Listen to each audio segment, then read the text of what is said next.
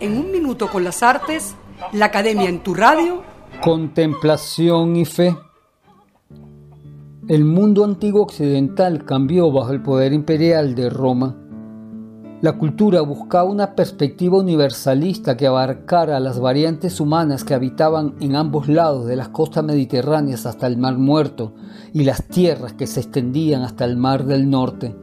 Hacia el levante, uno de los territorios conquistados era Judea, en donde las internas disputas territoriales, las invasiones del imperio egipcio, las intromisiones filisteas, la rudeza de los asirios, las luchas de los babilónicos con los aqueménidas y las conquistas alejandrinas ya habían dejado en sus habitantes una particular impronta que los mantendrá firme ante cualquier controversia. Son pocos los textos laicos que den cuenta de la antigüedad de los judíos el historiador griego Herodoto a mediados del siglo V antes de la era común aludía a unos palestinos circuncisos de Siria, zona entonces perteneciente al imperio persa. Los antiquísimos hebreos eran grupos disímiles que se habían extendido por el Oriente Medio, no eran realmente un pueblo, tenían en común una forma de vida nómada o seminómada y renegaban de la vida urbana. Según las sacras escrituras, los orígenes del judaísmo se remontan a Abraham, quien emigró desde los desiertos próximos a Caldea hasta la tierra prometida de Canaán, donde su progenie habría de establecerse.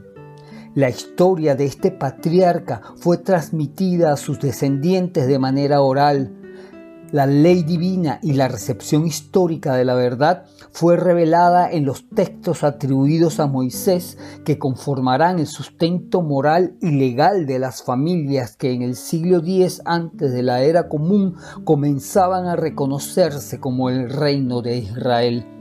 La ley mosaica será el soporte determinante también para los hijos de ese reino que se expandirán por el resto del mundo.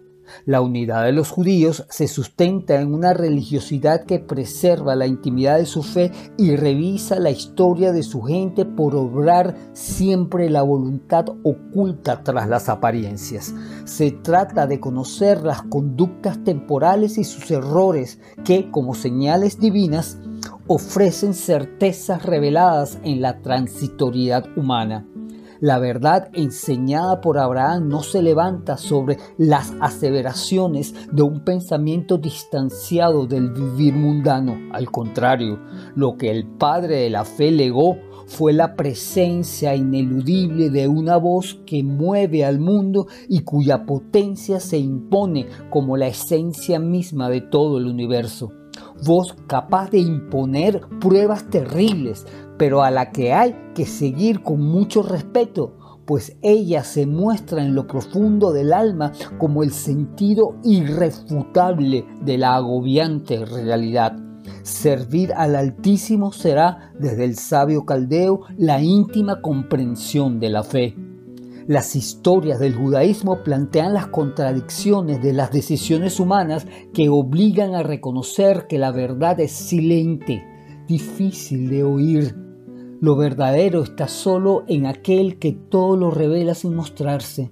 Su ausencia presente habría que reconocerla constantemente desde una íntima y humilde aceptación. Hasta aquí un minuto con las artes, la academia en tu radio escrito y narrado por Humberto Ortiz. En la grabación, edición y montaje, Nelson Rojas.